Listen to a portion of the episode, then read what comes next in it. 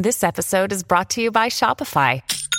Forget the frustration of picking commerce platforms when you switch your business to Shopify, the global commerce platform that supercharges your selling wherever you sell. With Shopify, you'll harness the same intuitive features, trusted apps, and powerful analytics used by the world's leading brands. Sign up today for your $1 per month trial period at shopify.com slash tech, all lowercase. That's shopify.com slash tech. Nuestro insólito universo. Cinco minutos descubriendo nuestro mundo sorprendente.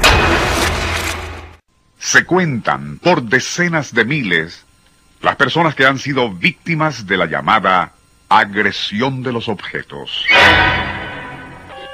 Es decir, que al martillar un clavo, cambiar un bombillo, abrir una lata o arreglar un caucho, sufren accidentes tan absurdos e inesperados que no les resulta difícil presumir que fueron agredidos por las herramientas que utilizan. Eso ocurre a menudo y se trata de accidentes menores, opina el optimista, pero otros sostienen que a veces ciertos objetos y herramientas parecieran adquirir en verdad una maligna vida propia.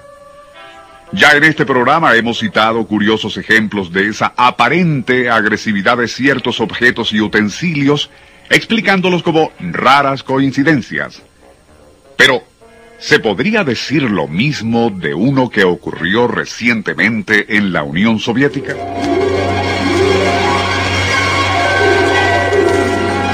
Unión Radio presenta Nuestro insólito universo. Cinco minutos recorriendo nuestro mundo sorprendente. Aún en Rusia, que es una nación de campeones de ajedrez, Nikolai Gutkov destacaba como un prodigio en el juego ciencia.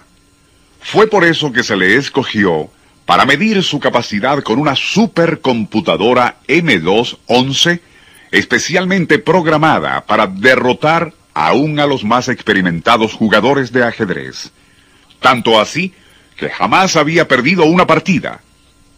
El enfrentamiento, que debía prolongarse hasta que alguno de los dos contendores ganara un mínimo de cuatro juegos consecutivos, ya entraba en un maratónico sexto día, ante cientos de espectadores especializados, sin que la M211 o Gutkov lograran ventaja.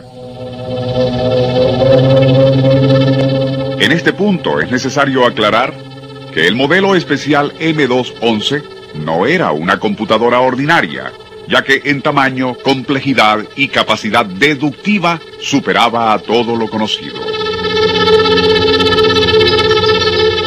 Si a lo anterior se añade que su cerebro electrónico había sido programado para ganar bajo toda circunstancia, pues se le había alimentado con un enciclopédico caudal de información acerca de las mejores jugadas de todos los grandes maestros ajedrecistas rusos y extranjeros, no es difícil entender que aparte de su prodigioso banco de memoria, estaba dotada de capacidad analítica equivalente a la llamada inteligencia artificial.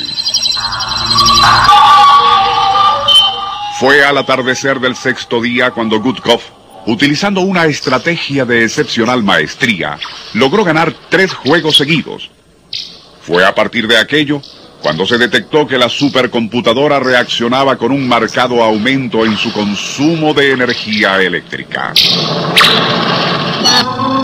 Era como si la estuviera almacenando a fin de contrarrestar con todos los recursos de su compleja inteligencia electrónica la acometida de su rival. Cuando Gutkov estiraba la mano para tomar la pieza con la cual daría inicio al cuarto juego e hizo contacto con el tablero metálico, una súbita e intensa descarga eléctrica literalmente lo fulminó.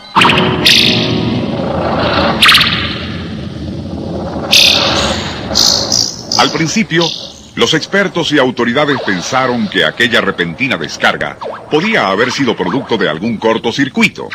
Pero aparte de que la M211 estaba dotada de los más sofisticados recursos de protección para tales eventualidades, un cuidadoso examen de su extensa y compleja red de circuitos no reveló la menor anormalidad.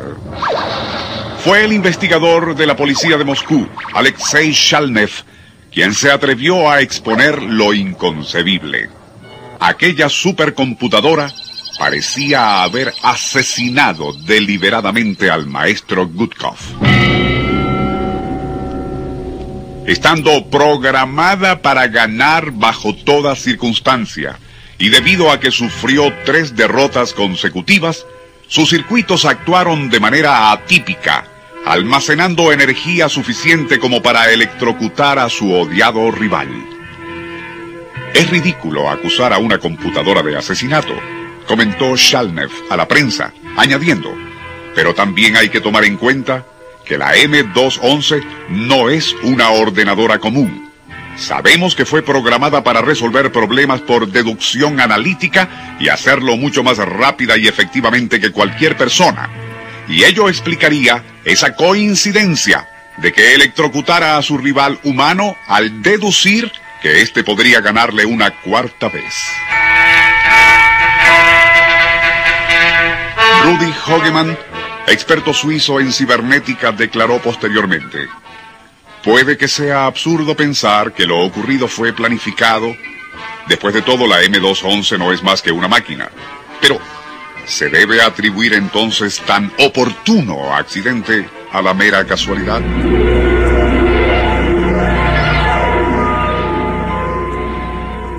Unión Radio presentó Nuestro Insólito Universo. Email insólitouniverso.com. Libreto y dirección Rafael Silva. Les narró Porfirio Torres.